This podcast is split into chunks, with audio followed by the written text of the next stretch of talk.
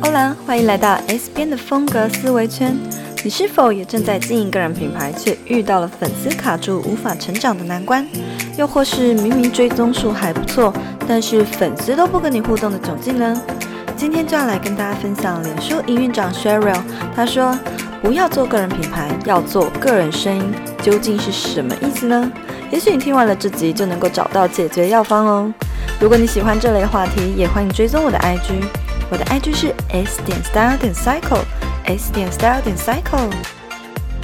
谢谢你的追踪，那我们就开始进入今天的话题吧。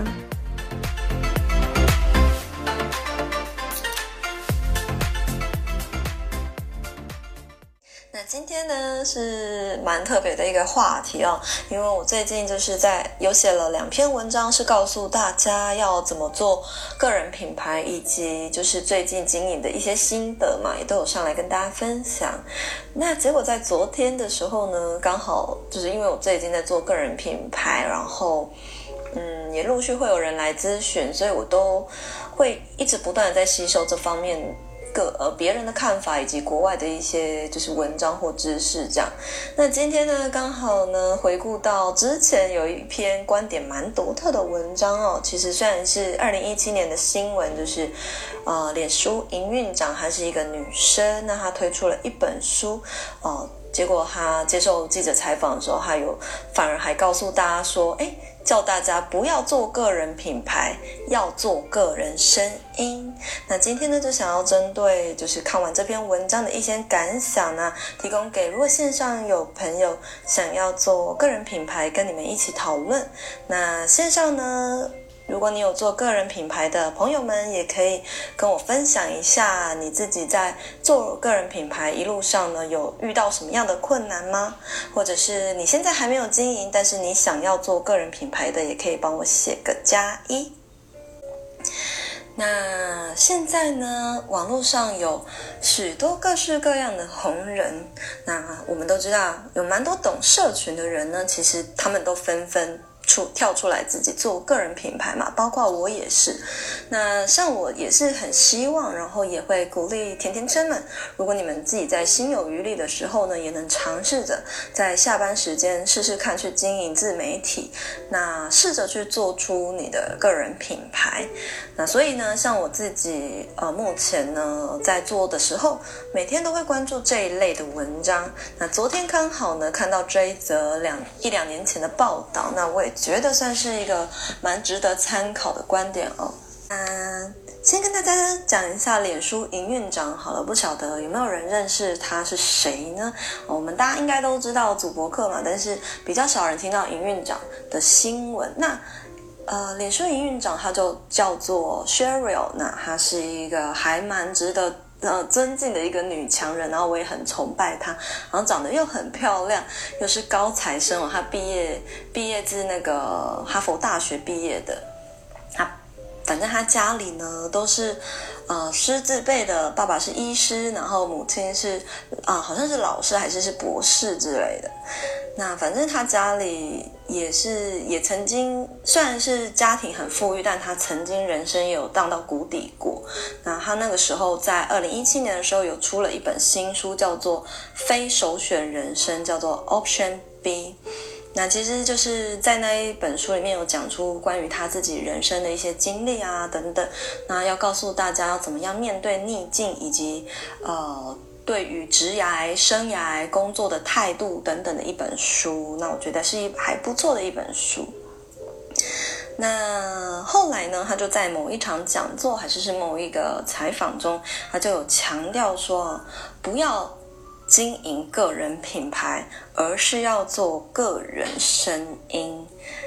那这是另一套全新的逻辑。那在跟你们一边聊天的同时，如果你们也有在经营个人品牌，欢迎你跟我分享你遇到的困境哦。这个分享故事很重要，要动人心弦。没错，重点是你的故事也不能瞎掰啊，只是你要怎么样说的一口好故事，然后把你的人生的过往经历呢，用一个。有办法感动人心的方式说出来，这是一个方法。那像我自己在经营 S 边的这个 IG 的时候呢，嗯，一开始起初，如果你们滑到最以前去看我 IG 的贴文，其实你们也会发现我贴文还蛮没有温度的。嗯，喝一口水。那那个时候呢，嗯，后期其实前期会这样子也是有原因，因为我那个时候嗯比较忙碌，然后。很没有时间嘛，我是利用下班时间经营的，然后一个礼拜大概才发一次文。那那个时候后来呢，等到我真正离职之后，开始专心的在做呃个人品牌，也就是大概在十月中离职的时候开始专心的时候，那时候我就把 IG 整个就是哦整个重新定调，甚至连色调排版都改变一次，因为甚至是我认，因为我认为。IG 呢，你要做个人品牌，它必须要有人味在里面哦，人的味道在里面，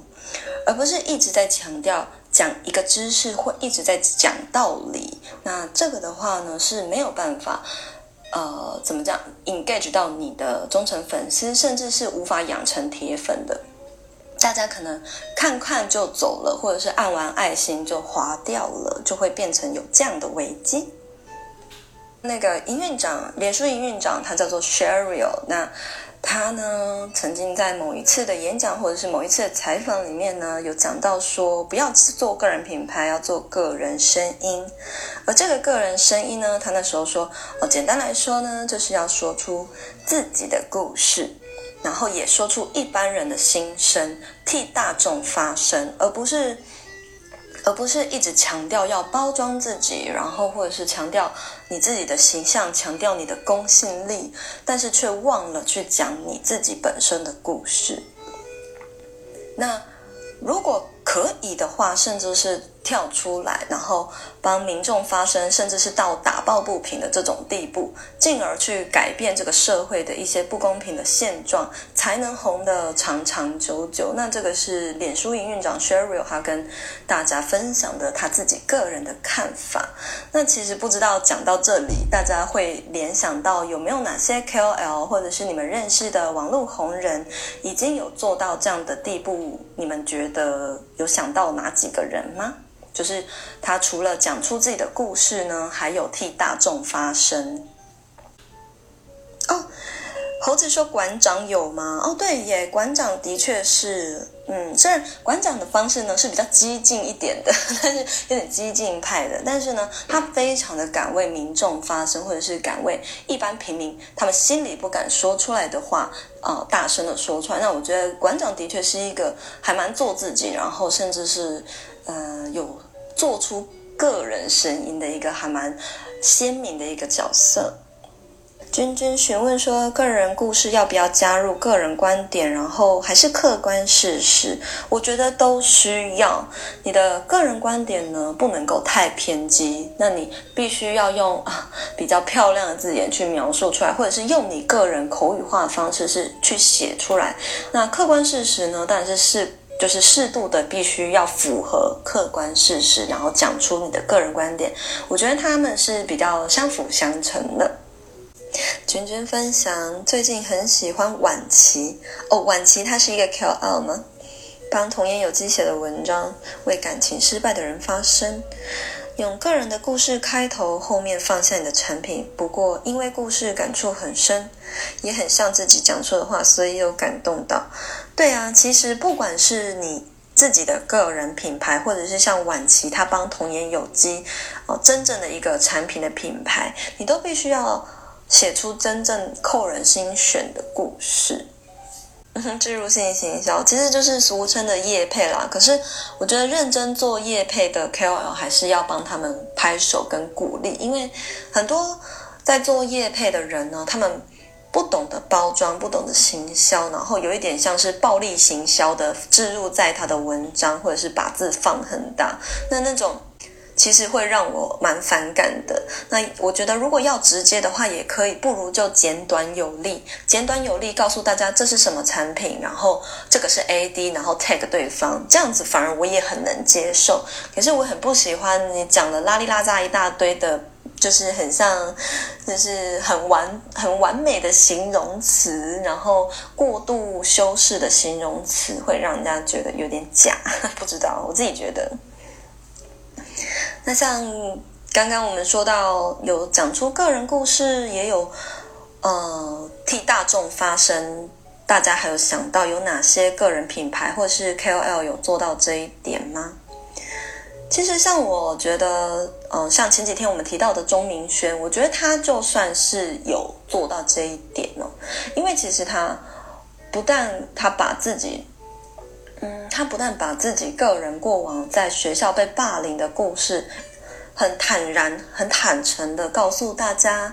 也很坦诚的告诉大家他们在网络上遇到酸民，他是怎么反击的等等。那。也很坦诚的为这些同样是也是同志帮同志们，就是有做性别议题的发声，那他也很积极的参与这些啊、性别议题的活动。那我也觉得他也算是有帮大众发声的一个 KOL，很经典。啊，Neil 分享说，触及率和互动率有点难掌控。另外，把吸收到的知识及实践结果用简单的概念分享是蛮难的，很容易变成在说教。哎，这真的是我近期啊跟一个粉丝聊到。那前几天我不是在线动，就是有问大家说，哦，有在经营个人品牌的人，可以不跟我分享你遇到的困难是什么？然后其中有一个粉丝呢，他很特别哦，他是住在台湾的一个澳门人呢，他是。呃，他是妇健科医生，我记得。然后，因为他的账号都是在分享医学知识的，所以呢，他就回复我说，他觉得要把专业跟用浅显易懂的方式，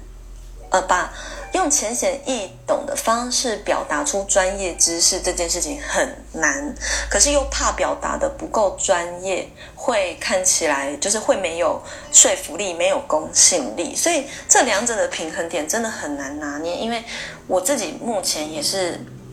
有遇到这样的困难，比如说像我在写文章、写斜杠养成的文章这两篇文章的时候，我都很害怕，说我一直在那边写专有名词会不会很。让人困扰，所以我都一直试图要很白话的写，可是又怕很白话的写的时候呢，又怕呃，比如说今天有一个更厉害的角色路过我的文章，就觉得我是在胡乱，或者是我是在就是乱乱讲一通等等，就是我怕大家觉得我不够专业，所以在这两者之间呢，要抓到平衡点。那其实如果你们有观察到我 IG 跟我官网的操作方式的话，其实你们应该不难看出我的。文章都是在写比较深度的内容，那我也我也在这边就是很坦然的跟有做个人品牌的你们分享，也许你们可以参考看看。哦，就是我在网站上面会写很深度、很深度的的文章，但是呢，我尽量就是在 IG 上面，你会发现我几乎都是盘点式的贴文，比如说三个、五个、六。呃，四个、三个、五个这样子，比如说五种同事，五种你要避开的同事，或呃五种不同类型的主管，这种去盘点盘点式的贴文，让粉丝在在看的时候好懂以外，他还可以。就是有引诱他向后滑的动力。那因为我们都知道后滑就是每一个 slide 它都可以算是一个互动，所以这是也是可以供你们参考的。那我也尽你们也会发现我的图片都尽量最近有近期把字拉大，然后尽量把文字缩减少。就是我在贴文里面的图片里面的贴文尽量都不会让太多文字占满我的版面，也是希望大家可以在。众多的 Instagram feed 这么多贴文里面，滑到我的贴文的时候，它是可以在呃三十一分钟内，或甚至三十秒内消化完我的贴文。那如果他有兴趣，就会再去我的下方的文案里面去阅读更多。那这是我自己在操作方面的时候的心得。敏之说：“钟明轩真的很有对呀、钟明轩其实他。”他就是在做他自己。我老实讲，嗯，上次前几次的直播有跟大家分享我跟他工作的经验嘛。那我知道现场可能有一些有一些听众，你们可能没有听到那一次的直播。那就是明轩他呢，本人接触起来也跟他在 YouTube 上面的形象跟个性是真的几乎是零误差，所以他其实就是在做他自己。那我也觉得说，在做个人品牌同时，你们一定要带入。自己的个性，就是也是很重要的，因为也可以不带入你的个性啊。但是如果有带入你自己的个性、你的故事，但是你就会更更怎么样，更能够。呃，吸引到铁粉。脸书营运长他说，不要做个人品牌，要做个人声音的意思是什么呢？所谓的个人声音，就是要说出自己的故事，不要一昧的只会包装你的知识，或者是你个人的形象，甚至是去营造你的公信力，但是却忘了说出你自己的故事。那。甚至可以的话，也要站出来替大众发声，打抱不平，然后或者是说用一点点你的力量去改变这个社会，那你就可以红得更长久。其实我觉得啊，这边营运长他想要强调的是，嗯，不要只想着过度完美包装你这个人，而是要表达你这个人本身的故事和你的个人特色。而不是一直在讲道理，却没有个人的故事在里面哦。因为这也是很多自媒体跟个人品牌，你们起初在经营的时候会遇到的问题，也是我起初在经营的时候遇过的问题。那其实短期看来呢，短期来看呢，你是没有感觉的，但是长期下来呢，你会留不住粉丝。那我现在就要跟你们分享一个故事哦。啊、因为最近呢，有一个理财老师他来跟我咨询嘛，因为大家知道我现在在做就是自媒体的社群顾问啊，那有一个理财老师呢，他就来找我咨询，那嗯，他想要转型去做 YouTuber，可是他却他在来找我的时候呢，却无法确切描述他所遇到的瓶颈，那只能大概的跟我说说哦，他无法触及以及扩大给更大的族群。就是他，他觉得他现在的触及是遇到了一个瓶颈就对了。那其实我就去观察了他所有的平台，因为他有经营 FB，啊、有个人的粉丝专业，然后有个人的 IG，甚至有帮这个学院创了一个粉丝专业。那这个他他学院的粉丝专业有九千多个人，那他个人的粉丝专业呢，就是大概只有一两千人这样。然后呢，他还有经营 YouTube 啊，刚刚有讲到他想要转型，然后专心的做 YouTuber。那我就他的 IG 呢，却只有四百多个人啊，这个数字都很悬殊，对，有一个还蛮大的差距。可是我觉得这不是主要问题。那因为他说他主要目的是想要在 YouTube 上面生根嘛，所以我就去观察，稍微帮他看了一下他的 YouTube 频道呢，有五千多人的订阅哦，可是最新的影片呢，都只有五百多个人，最新的影片都只有五百多个人观看。所以从这个数据，我一看到这个数据的悬差的时候，其实我心里就有一个底了嘛。我马上就看出来，这个数据表示说，他可能有某些影片爆红，带来了一些订阅数，但是却留不住观众。可是这个老师他该做的都做了，他的影片呢，看得出来是非常专业的剪辑团队。哦，然后呢，他也不是刚起步哦，他也累积了超过三十支影片，他剪辑方式也超级厉害，看得出来非常的专业。然后他的呃，就是他的备注说明栏呢，他的 hashtag，还有他也有标记他的 FB，标记他的 IG，反正呢，他里面的叙述跟资讯栏呢都做到位。那他影片里的 call to action 要订阅哦，要按开启小铃铛哦，这些他通通都做了。但是到底出了什么原因？他该做的都做了，到底是为什么呢？啊，后来呢？呃，我从他的影片里就去观察到一件非常非常重要的事，因为呢，他一直在，我刚刚说了嘛，他是一个理财老师，他一直在。讲道理，他一直在告诉大家怎样变有钱，告诉大家要怎么样可以跟他一样去环游世界，但是他缺少了他的个人故事，去展现他的个人魅力来留住粉丝。你们认为是他跟粉丝互动少的关系吗？其实也没有哦，我一开始也觉得是这样，我就每一几乎他红的那，他不管是影片。呃，影我去找他影片最多观看数跟影片最少观看数的两支影片去比对一下他留言的回复，他该回的也都回了，我讲真的，他也很认真的在回复留言。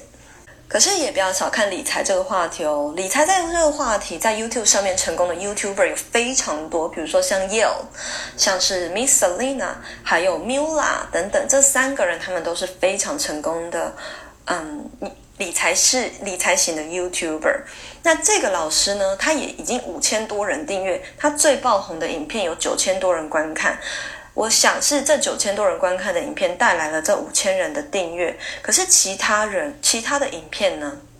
都只有六百多、五百多、七百多，都破不了千。那我就觉得真的很很夸张。那我每一支影片呢，都大概去。就是有挑过来看，然后再看一下它的主题，然后也看了它摆在最上面的自介的不自自就是自我介绍的那一支影片，发现到它缺少了个人故事去展现个人魅力。那什么叫做它缺少个人故事呢？也就是说，它的它的怎么讲？它的自我介绍的那一支影片里，虽然他有自我介绍，可是他讲他说哦，我十九岁。就开始自己开公司，就赚了年薪百万啊！十九岁就出来创业，那时候就年薪百万了。然后呢，我几岁的时候上了什么杂志啊？然后我在几岁的时候又赚了多少钱？然后我在几岁的时候环游世界？那我想要问大家，你们会觉得，呃，这个算是故事吗？其实我我自己本身觉得这个很像是我在看他的履历表，这不是故事，这是他的履历表。那我就觉得一点都不吸引人啊！这些故事，十九岁开公司，年赚年薪赚百万，那一般的路人，我不认，我今天不认识你，我第一个想法一定是 why，然后真的吗？或者是你怎么做到的？那我觉得真正的故事呢，如果要讲理财型成功 YouTuber 来比喻的话，应该是像 Yale 或者是像 Missolina 这样。那比如说像 Yale 好了，Yale 他有说过，他从小家里小时候国小时候家里非常非常有钱，那一直到了国中破产，被丢包到台湾去念大学。那他那个时候因为身无分文嘛，所以开始去研究要怎么样。赚钱啊，怎么样理财啊？所以才开始去研，才开始慢慢接触到理财这一块。那我觉得像这样的故事呢，就会更贴近人心。明年你说喜欢举很多例子的那种，太抽象，很不想听。我觉得是诶，比如说你举例子，而且最好是以你自己为例子。也许我们人的故事总有一天会说完，可是，嗯、知道怎么行销的人都知道怎么样好好的说自己的故事，那也知道要怎么样跟把自己人生每一个阶段不同的故事完美的融入在你个人品牌的不同的主题里面。那太抽象会很不想听，我也认同。比如说他可能会说，我几岁就开始去环游世界，那所以呢，你怎么做到的？那是为什么？对不对？你同学说他一定很挫折，我觉得应该是吧，因为其实像他已经算是老师等级的人，那他可能会来询问我，我表示他应该是已经真的到了一个瓶颈。嗯、在现在的网络世界呢，你要么是把内容做好，要么是呃极端的做你自己。这两件事情呢，可以带来完全的粉丝，但是哪一种铁粉可以走得长久？这个是应该你们心中都有一个答案吧，对吧？做内容的人还是极端做自己的人，所以也不能太极端，不能够着重在，我觉得。我常讲说，做个人品牌的成功与否，最终还是回归到你的内容本身。那当然，这个内容除了是你的知识含量要充足，然后你的知识、你的你所要告诉大众的知识以外，还有你自己个人的故事。那所以，脸书营运长他说：“不要做个人品牌，要做个人声音。”这这句话。我今那昨天在就是看到这篇文章的时候，我就特别特别有感，尤其是又刚好遇到这个老师来咨询我，我就特别有感，就觉得说没有错。我在经营 S 边的时候，起初也是觉得说我自己太没有人性味，或者是太没有个性的感觉。那就是给你们一个参考。嘟嘟子说：“对，会跟对象没有连接，没有错，因为我不知道你你是怎么样走到这一步的。那我没有办法想象我要怎么样跟你一样。可是你一直在告诉我要怎么存钱，要怎么理财，就是我可能会看完就走了。可是你的个人魅力不足以吸引我继续留下来，在你的频道里收看。”明年你说没有办法有共鸣感，没有高低潮的转折，对，没有错。而且我觉得，其实老师他每支影片呢都很亲民的，就是也表现出他很亲民的态度，然后也有表现出他个人可爱的一面。可是我就是就是像这个脸书营运长的，他没有个人的故事在他的个人品牌里面，那所以呢，一直不断成长的是他的学院，但是却。个在做个人品牌时候遇到了这样的瓶颈，对，一直生活就会有新故事，没有错啊。所以在做个人品牌的人，对生活的感知力也的敏锐度，也是一个很重要的一件事情哦，也是你灵感的来源之一。那其实我有时候也会遇到这样的瓶颈，比如说我每天 有可能连续一个礼拜都想要耍废，不想要，不想要。认真生活的时候，也会缺乏灵感，所以，嗯，认真生活跟做好个人品牌，它也是有一定的连接度的哦。那刚刚讲到说，刚这位理财老师呢，他的问题点就是。啊、已经看出来他的问题点是在于，一直不断强调要怎么赚钱，要怎么样跟他一样变成有钱人。然后虽然他介绍了自己十九岁就开始开公司，然后年薪百万，上了什么杂志，但是这样的东西，我会说，它只是你的履历，它不太像是一个个人故事。那真正的故事，就像我刚刚提到，像 Yale，或者是像 Miss Selina，或者是像你们说的蛇丸，他追女追不到女友，也算是一种故事。所以有在做个人品牌的各位，或许可以想想看，你的故事是什么？哦，你从过往到现在，到一直到你现在出来做个人品牌这一段心路历程，也许也可以是一个还蛮不错，写成一个动人心弦的故事。因为与其我们一直在讲道理，一直在散播知识嘛，尤其是跟我一样在做知识型的自媒体，你们应该更感同身受，就是在讲道理跟发挥个性这两者之间。要取得一个平衡，它是一个很难抓到它的 pH 值，对，非常困难。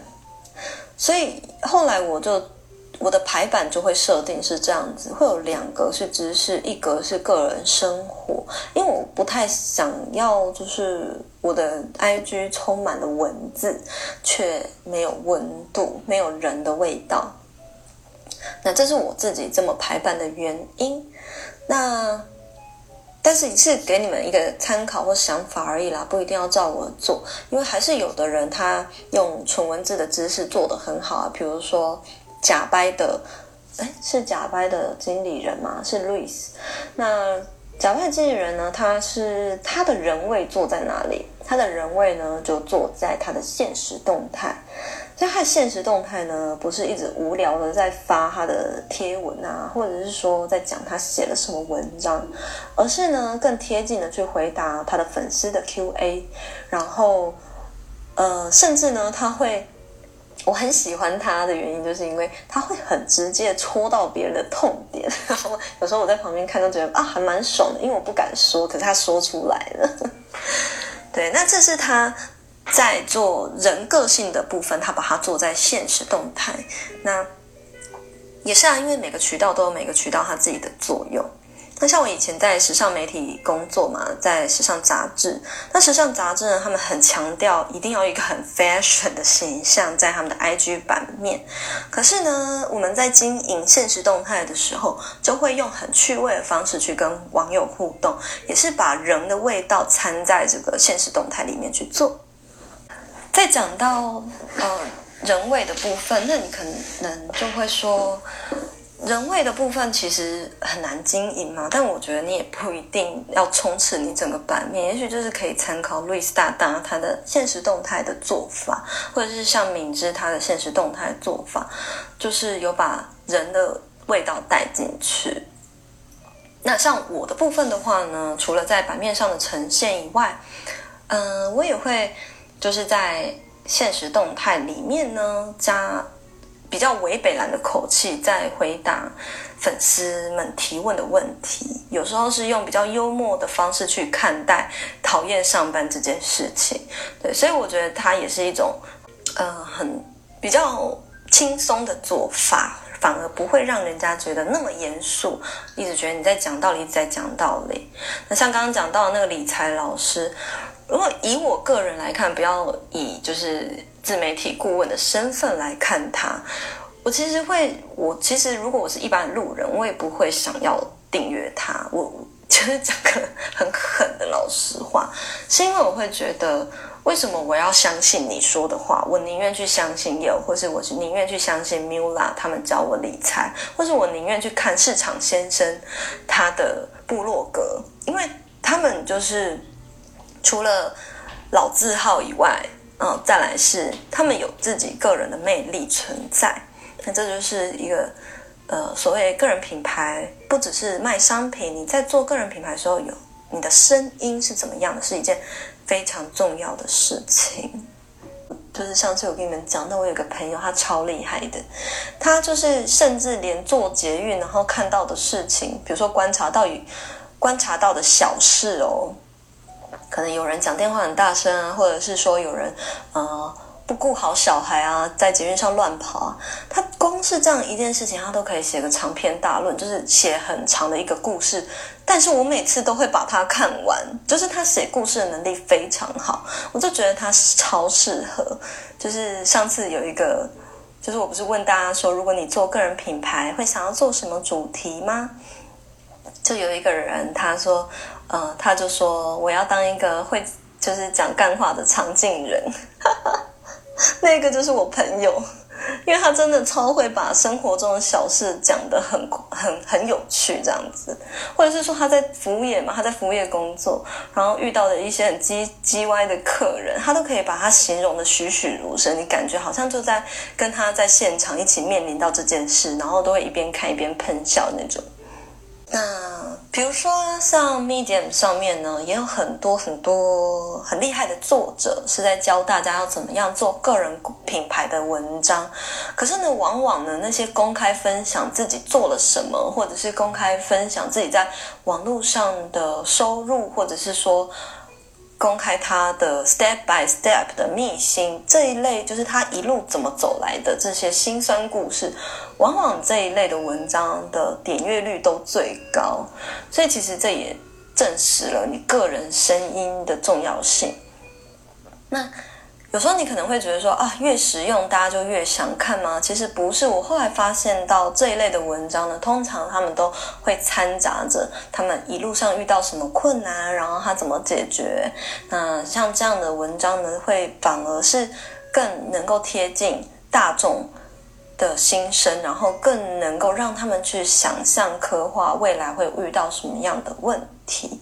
也就是说呢，要去说出。你的粉丝他们心里在想的事情，或者是帮他们说出他心里的疑惑跟困难，或者是说去解决他心中的那个问号，这都算是嗯个人声音的一个特质。再来呢，这个脸书营运长啊，Sheryl，他也有提到说，发展个人品牌与发出个人声音的不同之处，其实最大的不同之处是在于你呃写这篇这个故事，或者是说你包装、你行销的目的。如果你发声的目的呢是为了自己，那你就是一个个人品牌。比如说，我们刚刚讲到，你做形象是为了自己嘛？你建立公信力也是为了自己。像刚刚的说的理财老师，他一直在强调自己做了什么，达成了什么成就。可是，如果你今天的发声呢，是目的是为了大众，甚至是说出大众的心里话，那才叫做有做出品牌的声音。这个是脸书营运长 Sheryl 他所提到的。因为网络呢，有一个就是很大很大的影响力嘛，甚至如果你运用得当，然后就是让网友的分享，或者是让粉丝的替你发声，就是如果你今天帮粉丝发声到一个地步，总有一天这些反粉丝们会反过来替你发声。那当你养成这一群铁粉之后呢，他们也会对你有反过来的影响力。所以，首先是你要先对别人产生了影响的作用。也许你一步一步渗透到他们的生活，甚至是你传递的知识呢，有改变了他们的内心的一些想法，甚至是改变了他们一点点的做法，或者是说给他们一些动力去做做某些事情的动力。你却影响他们，未来会反而是这些粉丝们会反过来回馈给你们。那种所谓的回馈，不是说从他们身上赚钱，他们也会去推荐给别人，他们也会帮你分享，他们也会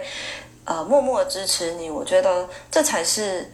呃做个人品牌最无价的地方。那也有些人，网络名人，他们的行为可能很激进，那利用网络的力量去引起别人的效仿。那可是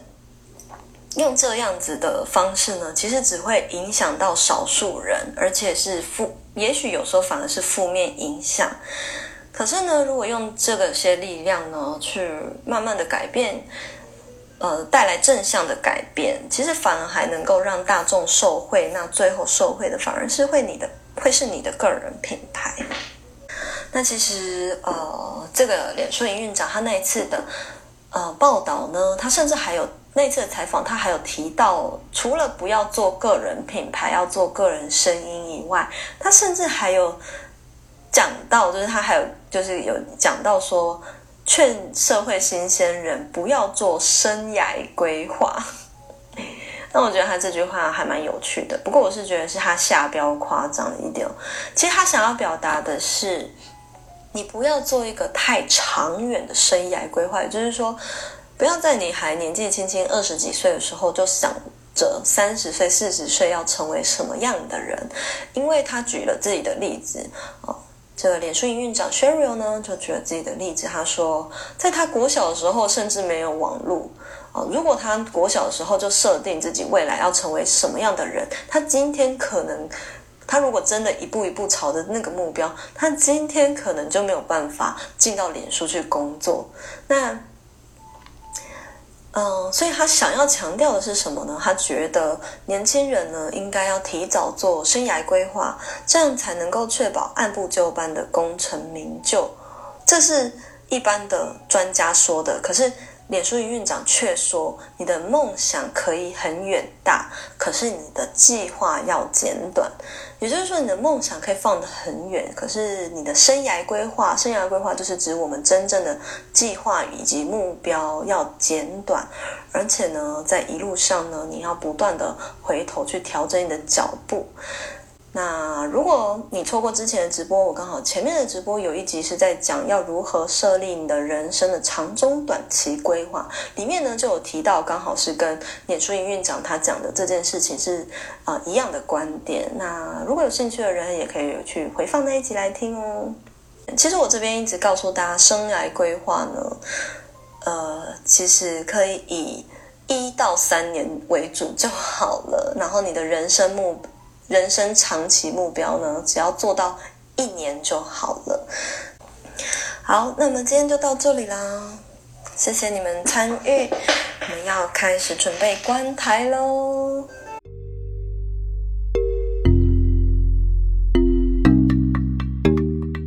谢谢一直听完到最后的每一个你们。今天这节内容，你也可以在下方的链接找到文字稿。